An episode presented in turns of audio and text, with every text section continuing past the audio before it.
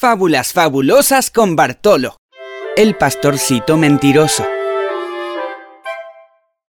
Un joven pastor cuidaba su rebaño en el monte, cerca de un caserío. Para divertirse, se le ocurrió asustar a los vecinos y comenzó a gritar. ¡Socorro! ¡Un lobo ataca a mis corderos! Los vecinos dejaron sus tareas y corrieron a ayudarle. Cuando se dieron cuenta de que el niño se había burlado de ellos, volvieron a su trabajo.